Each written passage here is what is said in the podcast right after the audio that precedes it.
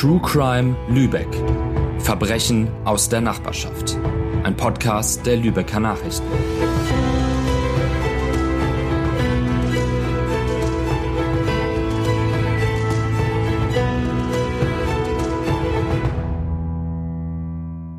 Liebe Zuhörerinnen und Zuhörer, herzlich willkommen bei unserem neuen Podcast der Lübecker Nachrichten. True Crime Lübeck. Mir gegenüber steht meine Kollegin Rabea Osol. Ich bin Sven Wede. Und da wir uns ja noch nicht kennen, würde ich sagen, wir stellen uns erstmal einmal kurz vor. Machen wir wie früher in der Schule so eine kleine Vorstellungsrunde. Das geht ja schnell, weil wir nur zu zweit sind. Magst du anfangen, Rabea? Ja, na klar. Herzlich willkommen auch von mir. Ich bin, wie gesagt, Rabea Osol, arbeite als Lokalredakteurin ähm, in Mölln in der Lokalredaktion fürs Herzogtum Lauenburg. Bin 24 Jahre alt und ja, darf jetzt mit Sven diesen Podcast machen. Und du hattest ja auch die Idee für den Podcast, das kann man ja mal sagen. Hier, erzähl doch mal ganz kurz, wie du darauf gekommen bist. Genau, ähm, einige kennen mich vielleicht auch schon aus dem letzten Jahr, aus dem allerersten LN-Podcast Küstengeflüster. Das habe ich damals für die Sommerredaktion gemacht mit meinen lieben Kolleginnen. Und das hat mir so viel Spaß gemacht, dass ich dann äh, ja überlegt habe, oder wir haben in der Redaktion überlegt, was könnte man denn noch für Podcasts angehen, denn der Küstengeflüster Podcast war ja, wie gesagt, ein Sommerpodcast, also war dann nachher im Herbst auch irgendwann leider Schluss. Aber ja, ich wollte unbedingt weitermachen und dann kam mir die Idee, dass wir ja einen True Crime Podcast für Lübeck machen können. Ich höre nämlich in meiner Freizeit auch sehr gerne True Crime Podcasts und ja, es ist ja nun mal so, viele Podcasts, die man da so hört, die behandeln halt Fälle aus ganz Deutschland und der ganzen Welt. Und äh, ja, einer, der nur Fälle aus Lübeck hat, ähm, ja, ist mir da noch nicht untergekommen. Und da dachte ich, das wäre ja für uns als ja, Redakteurinnen und Redakteure der Lübecker Nachrichten eigentlich ein super Ding, weil wir können ja aus unseren eigenen Aufzeichnungen äh, ja aus dem Vollen schöpfen, denn wir haben ja natürlich alles mit begleitet und dokumentiert, was hier so passiert ist in den letzten Jahren und Jahrzehnten. Aber wir wollen ja natürlich auch ein bisschen was über dich erfahren, lieber Sven. Deswegen, ja, mach doch einfach mal weiter mit der Vorstellungsrunde. Das mache ich, aber ich mache es natürlich kurz, weil wir vor allem über den Fall reden wollen. Aber ich kann zu mir sagen, ich bin jetzt, ich glaube, ja, 47 Jahre alt, also unwesentlich älter als du. Und bin jetzt seit gut 25 Jahren schon bei den Lübecker Nachrichten war, in den verschiedensten Redaktionen, äh, in fast allen Redakt äh, fast allen Lokalredaktionen und äh, in der Reportage und habe da natürlich auch sehr viele Kriminalfälle und Gerichtsprozesse begleitet.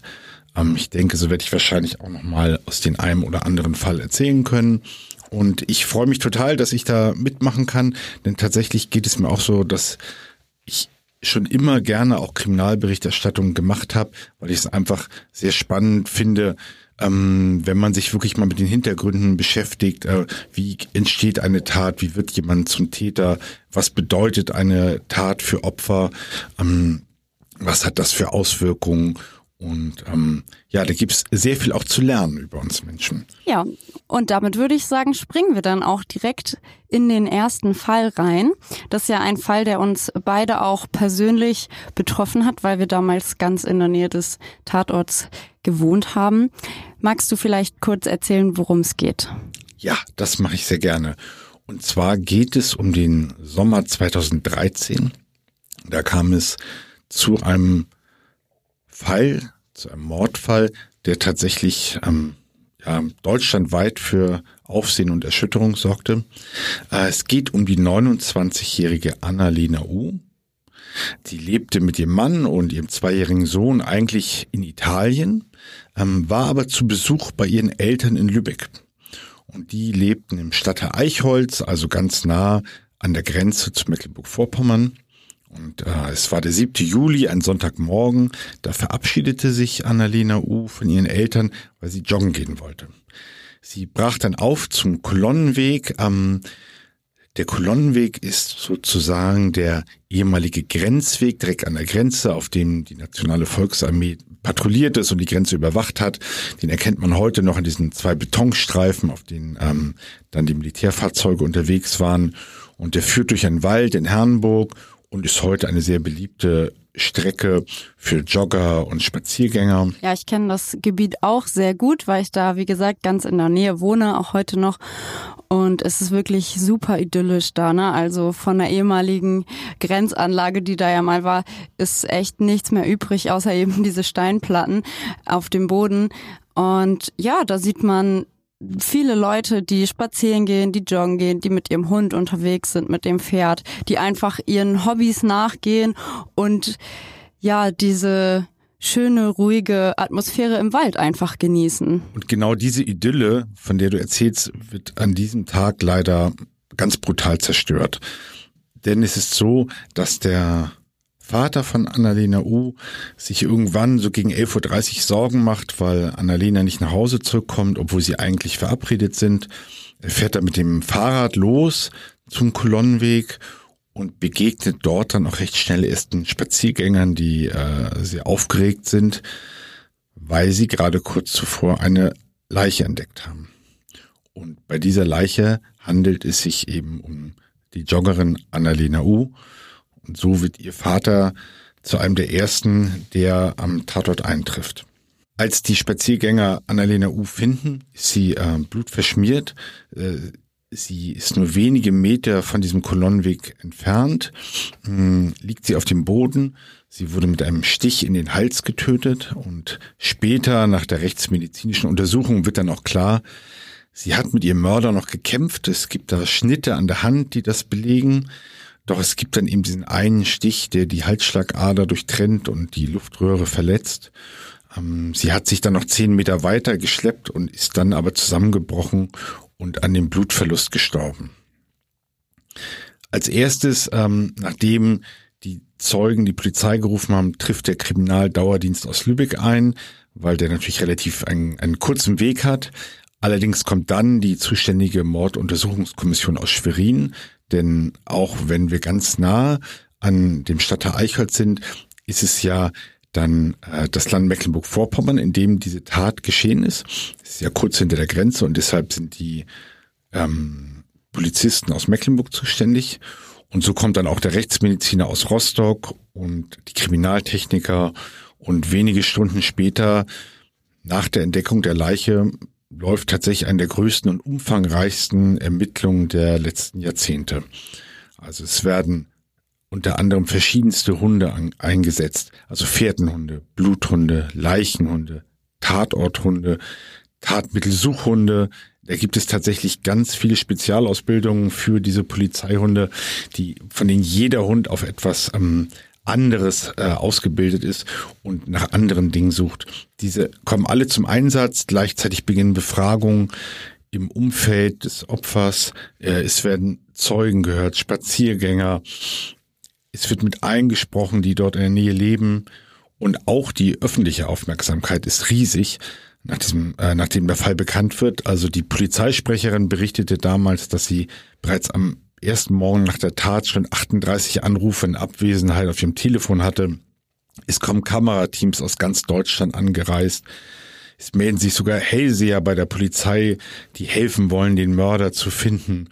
Und ähm, ja, also das ist tatsächlich eine, eine sehr, sehr große Aufruhr. Und Natürlich löst diese Tat in der Bevölkerung nicht nur Entsetzen und Mitgefühl aus, sondern auch Angst. Und mh, hm, vielleicht kannst du dazu ein bisschen noch was berichten, denn bist ja wirklich sozusagen wenige Meter vom Tatort aufgewachsen und warst ja damals, wenn ich das richtig sehe, ja auch noch Jugendliche. Ja, genau. Das war 2013, das heißt, da war ich dann so ungefähr 15 Jahre alt. Ja, das hat wirklich die Menschen total erschüttert, als dann bekannt wurde, was da passiert ist. Das ging also diese Nachricht hat sich natürlich super schnell verbreitet und alle waren total schockiert und in Angst versetzt. Kinder durften nicht mehr rausgehen. Ich selber war damals auch viel im Wald unterwegs mit meinen Freundinnen, bin viel geritten, war mit dem Hund draußen und das war auch von jetzt auf gleich natürlich nicht mehr. Man ist nur noch zu Hause geblieben. Die Kinder wurden zur Schule gebracht von ihren Eltern mit dem Auto. Ja, auch erwachsene Leute sind nicht mehr alleine in den Wald gegangen. Man wusste ja auch nicht, läuft da jetzt noch der Mörder draußen rum und sucht schon sein nächstes Opfer? War es eine Beziehungstat oder nicht? Also man wusste ja gar nichts, außer dass eben dieses schreckliche Ereignis da stattgefunden hat. Es hat damals auch einen Gottesdienst für Annalena U gegeben, wenige Tage nach der Tat. Und damals hat der Pastor Hans-Heinrich Schmidt das, wie ich finde, treffend zusammengefasst, wie sich die Bevölkerung gefühlt hat.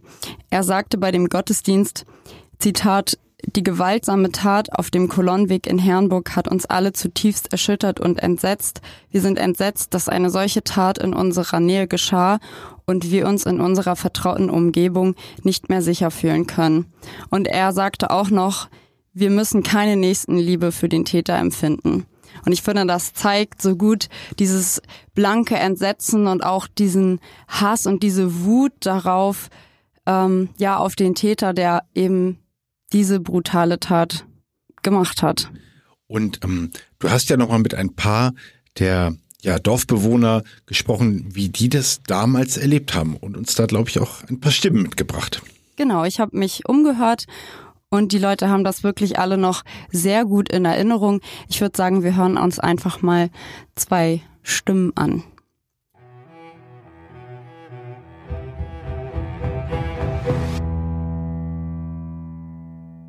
Oh ja, daran kann ich mich noch sehr gut erinnern. Ich bin damals auch ausgeritten ähm, wir sind, äh, wir haben uns so gewundert, warum so wahnsinnig viele Hubschrauber da rumkreisten und wir so wahnsinnig viel Sirenen hörten. Und ähm, dann sind wir ausgeritten und wir sind sehr, sehr, sehr nah an dem Tag, komischerweise eigentlich, sind wir sonst nie lang geritten, sehr dicht an der Stelle vorbeigeritten. Und uns war kotzübel, als wir das hinterher erfuhren. Und äh, das war ganz schrecklich, ganz schlimm.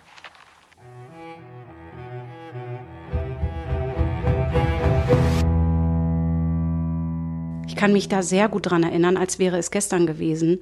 Und seitdem ähm, bin ich ja, habe ich ein gespaltenes Verhältnis, eigentlich durch den Wald alleine zu gehen, weil mir so bewusst geworden ist, wie einsam das im Wald ist. Es ist zwar schön, aber es ist sehr einsam.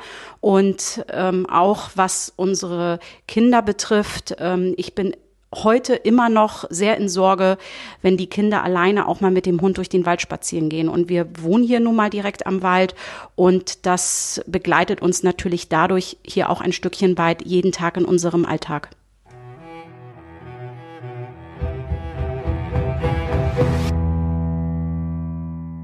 Ja, man hört ja an den Stimmen, welche Angst damals äh, die Menschen hatten und auch teilweise heute noch haben, dass mag natürlich auch damit zusammenhängen, dass diese Tat ja wirklich mm, so etwas wie der klassische Albtraum ist. Also die Frage, die sich alle mm, oder viele weibliche Joggerinnen, Spaziergängerinnen stellen, ähm, wenn sie sich fragen, soll ich allein in den Wald gehen, ist ja genau das, so eine Tat, die, vor der man Angst hat, dass wirklich ganz plötzlich ein Unbekannter aus dem Wald kommt und einen angreift.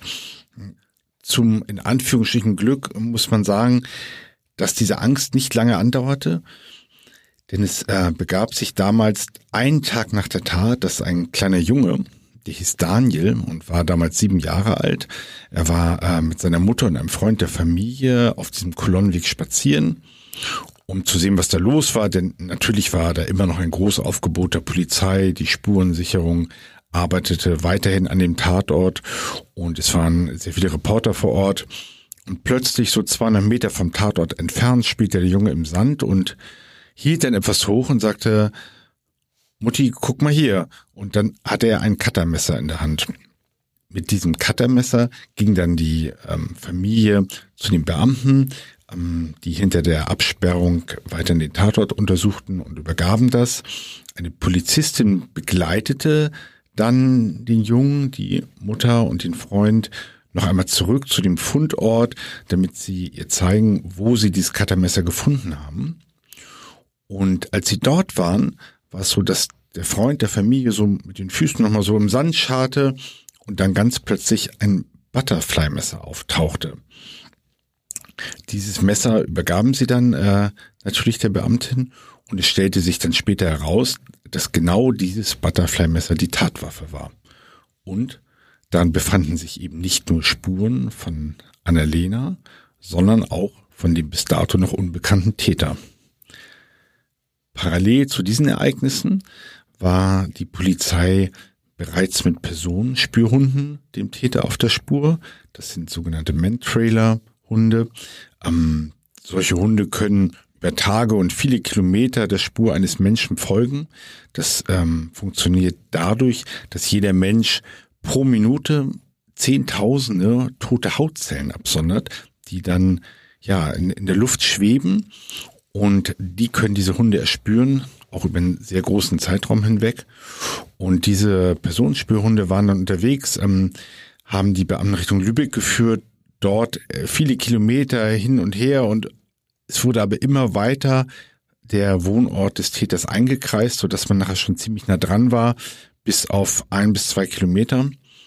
Allerdings waren die Experten im Labor noch etwas schneller als die Vierbeiner, ähm, denn sie hatten die Spuren an dem Messer untersucht und auch weitere, die man noch am Körper des Opfers gefunden hatte.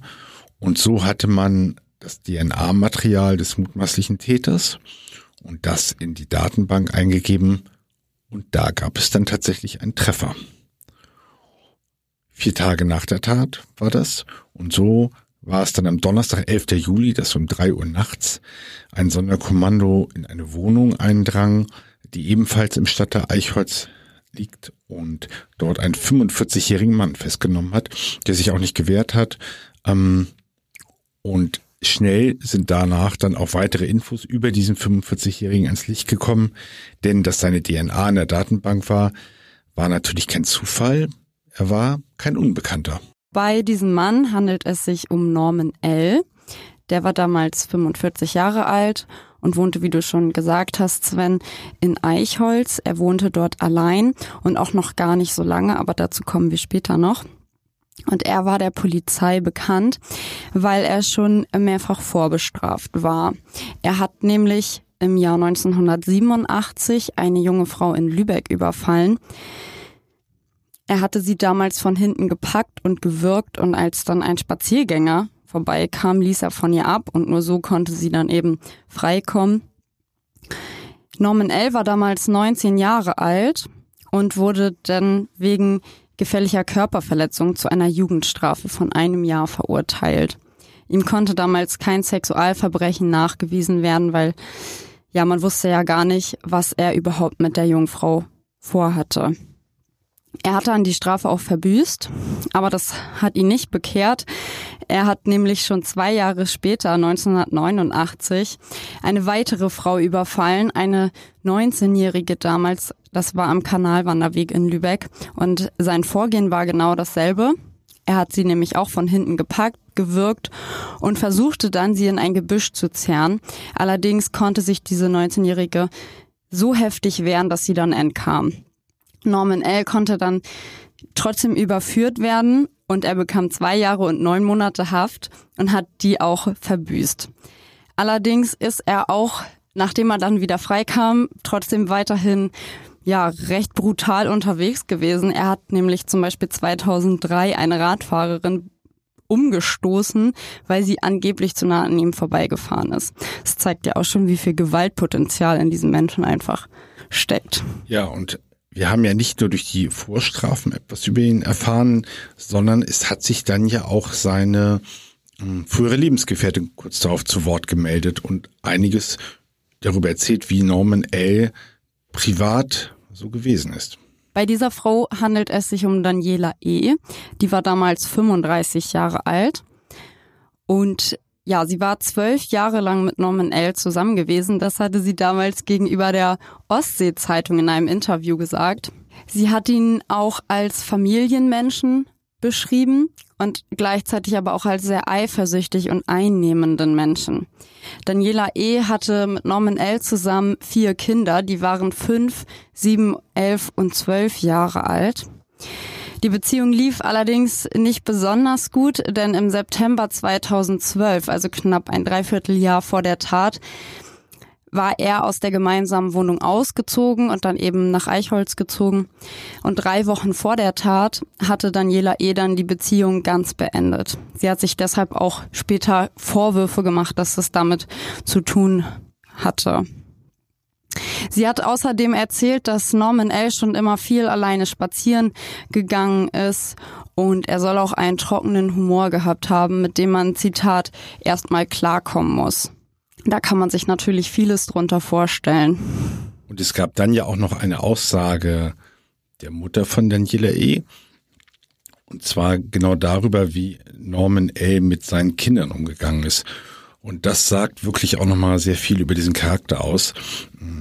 Die damals 62-Jährige sagte später vor Gericht aus, dass die Kinder viele Schläge gekriegt haben und ähm, Sie erinnert sich, wie er mal die Kinder auf einen Pfiff hin hat antreten lassen, um ihnen dann die Bestrafung zu verpassen und sagte, Zitat, das war nicht nur ein Klaps.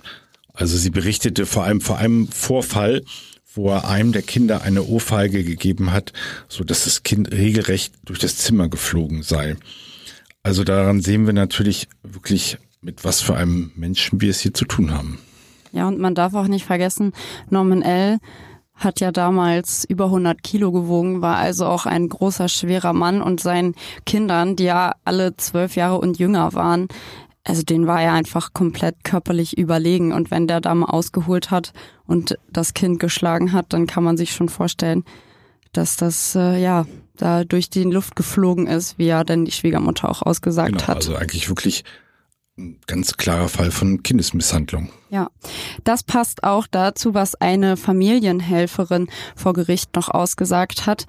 Die war ja im Auftrag des Jugendamtes unterwegs und hat die Familie von Norman L. eine ganze Zeit lang betreut. Und sie hat ihn so beschrieben, dass er sehr akkurat und ordnungsliebend gewesen sein soll und dass er auch seine Kinder augenscheinlich liebte. Allerdings hat sie dann berichtet, dass nach der Festnahme von Norman L. Familienmitglieder erzählt haben, dass er eben gerade die Kinder und auch den jüngsten Sohn vor allem geschlagen haben soll, was du dann eben auch berichtet hast, berichtet hast, Sven. Und die Familienhelferin hat dann noch über Daniela E. gesagt, dass sie sich eben Vorwürfe gemacht haben soll, dass die Tat mit der Trennung zu tun haben könnte. Und das hat diese Frau offenbar so beschäftigt und so belastet, dass sie dann die Verlobung mit Norman L. wieder erneuert hat nach der Tat, also nachdem Norman L. dann schon festgenommen wurde sind die beiden wieder zusammengekommen.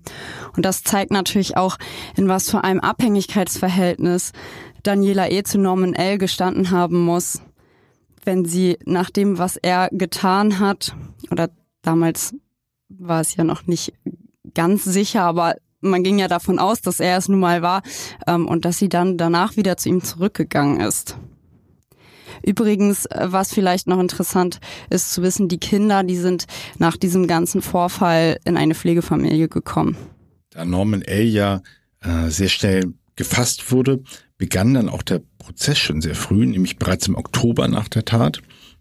Da war es zunächst so, dass Norman L. die Aussage verweigerte. Also er schwieg ähm, wirklich zu allem.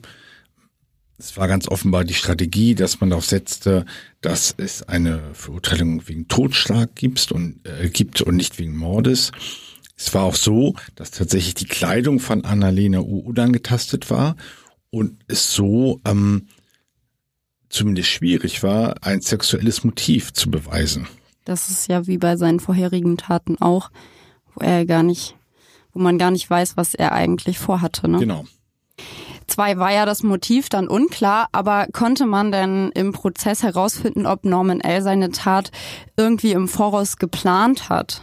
Zumindest gab es dafür äh, Hinweise, denn äh, es kam ein Zeuge vor Gericht, der ähm, berichtete, dass er Norman L. bereits zwei Tage vor der Tat gesehen haben will. Und zwar genau in der Nähe des Tatorts. das natürlich ähm, deutet schon eher auf eine Planung der Tat hin. Das ist ja interessant und passt auch zu dem, was mir eine Parlingerin erzählt hat, als ich mich umgehört habe jetzt vor ein paar Tagen. Die hat nämlich von einer ja schon gruseligen Begegnung erzählt, wie ich finde. Ich würde sagen, wir hören uns das einfach mal an.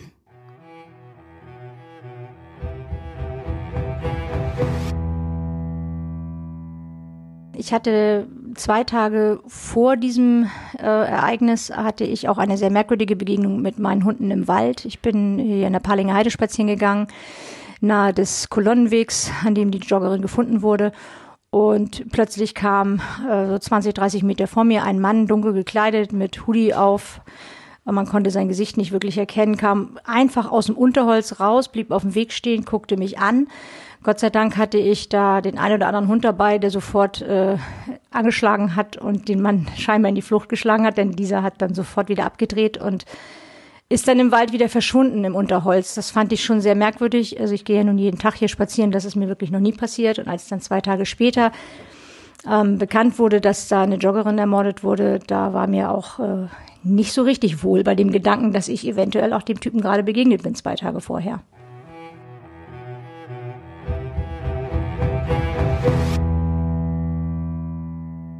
Man weiß natürlich nicht ganz genau, ob das jetzt wirklich Norman L. war, aber ich sag mal, die Wahrscheinlichkeit ist ja auf jeden Fall da. Dass er auf jeden Fall der Täter war, das kam schon kurze Zeit später raus, denn tatsächlich änderte Norman L.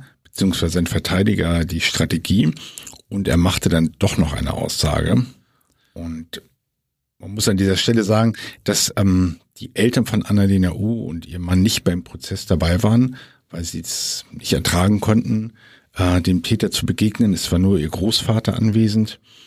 Und tatsächlich, wenn man sich diese Aussage, die dann Norman L. gemacht hat, anhört, kann man wirklich sagen, dass man froh sein muss, dass sie sich das nicht mit anhören mussten, denn das ja war wirklich ähm, sehr erschreckend, was er da berichtete, beziehungsweise er ließ es ja von seinem Verteidiger verlesen. Ähm, er sagte nämlich aus, er habe zwar jemanden verletzen wollen, allerdings ähm, nicht tödlich, er wollte jemanden verletzen, um verhaftet zu werden und sich so seiner früheren Verlobten, also Daniela E., zu entziehen, die ihm immer wieder die Kinder aufgeladen hätte. Annalena sei ihm dann zufällig begegnet, ähm, er habe auf ihre Seite eingestochen und sie sei es dann gewesen, die ihn äh, festgehalten habe, als er flüchten wollte.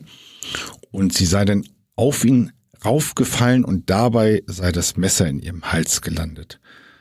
Ja, also das ist natürlich also schon fast eine Verhöhnung des Opfers, dem er da natürlich, äh, dem er da mit fast die Schuld zuschieben will.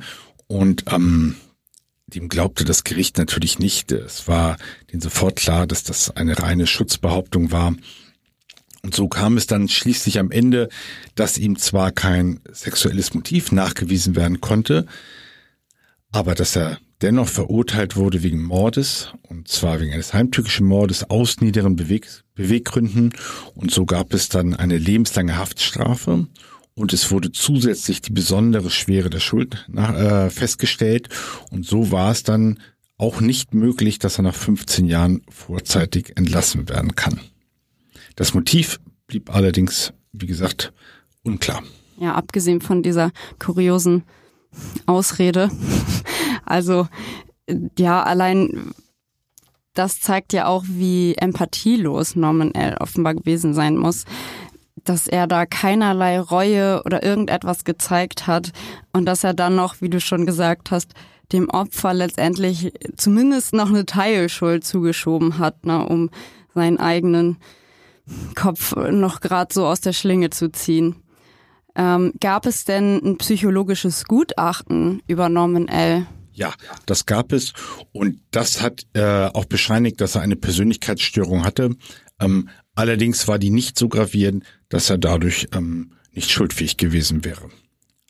Was zum Prozess noch wichtig ist zu sagen, ähm, dass der Richter sich tatsächlich sehr viel, äh, sehr viel Mühe gegeben hat, ähm, sich auch der Geschichte ähm, des Opfers zu widmen und Annalena U da sehr viel Raum eingeräumt hat und da gab es auch ein ja ganz besonderes Zitat vom Richter, das du mitgebracht hast. Ja, das hat mich bei der Recherche berührt und ist bei mir hängen geblieben. Ähm, ich würde das einfach jetzt mal vorlesen. Das hat der Richter Robert Piepe gesagt. Er hat nämlich Annalena U als junge, intelligente, gut ausgebildete, ausgesprochen hübsche Frau als glücklich verheiratet und stolze Mutter eines zweijährigen Sohnes beschrieben. Er nannte sie, Zitat, eine Frau, die immer ein freundliches Wort für ihre Mitmenschen gehabt hat, die offen und vorurteilsfrei auf jeden zugegangen ist, kurz und schlicht ein Sonnenschein. Ja, und um dieser Person, die so tragisch ums Leben gekommen ist, zu gedenken, wurde auch am Tatort ein Gedenkstein aufgestellt. Da steht drauf, am 7. Juli 2013 ging die Sonne unter und ein Stern erscheint am Himmel. Ja, das ist ein ganz schlichter Stein, einfach ein ja, grauer Stein auf so einem kleinen, so einer kleinen Art Sockel. Und heute liegen da auch immer noch ab und zu mal Blumen oder Fotos oder mal eine kleine Kerze. ist natürlich nicht mehr so viel wie am Anfang, kurz nach der Tat. Das Ganze ist ja nun auch schon fast zehn Jahre her. Aber wenn man da vorbeikommt, und da kommen ja nun mal auch wirklich viele Leute vorbei jeden Tag, dann ja, wird man immer wieder daran erinnert. Aber was wurde denn eigentlich aus Norman L? Weißt du da was drüber, Sven? Ich habe gehört, dass er auf jeden Fall nicht mehr im Gefängnis sitzt. Ja, das stimmt tatsächlich, äh, dass Norman L. nicht mehr im Gefängnis sitzt. Und alle, die an Karma oder vielleicht an das Schicksal glauben, werden sich jetzt bestätigt sehen. Und es war so, dass Norman L. Äh, nur sechs Jahre in Haft verbracht hat. Dann äh, ging er eines Tages ähm, in die Anstaltstischlerei der Justizvollzugsanstalt und brach dort zusammen. Ähm, die Ärzte diagnostizierten einen Herzinfarkt. Er kam in die Klinik und starb allerdings wenige Tage später. Ja, damit ist zwar unser Fall zu Ende erzählt, aber wir haben ja vorhin schon darüber geredet, wirklich wie einschneidend dieses Erlebnis war. Und da würde ich dich einfach gern zum Abschluss nochmal fragen. Du lebst ja dort auch ganz in der Nähe, gehst ja selber gerne joggen. Wie ist es denn für dich? Hat das äh, für dich etwas verändert in deinem Leben oder ähm, wie gehst du heute mit dieser Tat um? Ja, ich habe ja schon erzählt, dass man auf jeden Fall immer wieder, wenn man da vorbeikommt, dran erinnert wird. Und auch der Kolonnenweg an sich, so schön es da auch ist, aber ist auch irgendwie zum Symbol dafür geworden, für diese Tat. Wenn man davon hört oder darüber spricht, dann kommt automatisch auch die Erinnerung an den Mord an Annalena U wieder hoch. Es ist auch so, dass, ähm, ja, wenn man sich mit, ja, Leuten unterhält aus der Gegend oder teilweise auch sogar von weiter weg und man erzählt, ach ja, ich komme aus Palingen, aus Herrenburg, aus Eichholz. Dann, ah ja, Palinger Heide, mh, hm, ja, das ist doch da, wo die Joggerin ermordet wurde. Also es hat sich halt auch wirklich weit rumgesprochen. Mir hat auch eine Nachbarin erzählt, dass sie mal Leute in Italien getroffen hat, äh, die das tatsächlich auch wussten, also Deutsche in Italien, aber trotz allem, also es hat wirklich große Wellen geschlagen, dieser Fall. Und sowohl für mich als auch für viele andere Menschen von dort ist es heute auch noch so, dass man manchmal ein ungutes Gefühl bekommt, wenn man durch den Wald geht, gerade wenn man auch alleine geht. Ich überlege mir auch gut, ob ich alleine joggen gehe oder vielleicht doch lieber zu zweit oder irgendwie zumindest mit meinem großen Hund. Und ansonsten, man macht natürlich weiter. Also ist jetzt nicht so, dass man jetzt nun ständig daran denkt und ist große Angst davor hat. Ne? Also man ist natürlich im Wald unterwegs und kann das Ganze auch genießen, kann die Idylle genießen. Aber ja, man wird schon immer mal wieder daran erinnert und das löst einfach ein ungutes Gefühl aus. Ja, und damit sind wir auch schon am Ende unserer ersten Folge angelangt. Wir hoffen sehr, dass es Ihnen gefallen hat. Wir wissen natürlich nicht, wann Sie uns hören und daher wünschen wir Ihnen einfach mal einen guten Morgen, einen guten Tag, einen guten Abend oder eben eine gute Nacht. Kommen Sie sicher durch den Tag. Tschüss. Bis zum nächsten Mal.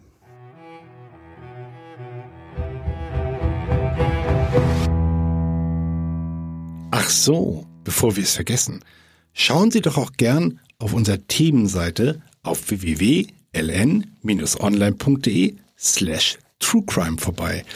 Dort gibt es noch ganz viele Infos, Artikel und Fotos zu allen unseren Folgen.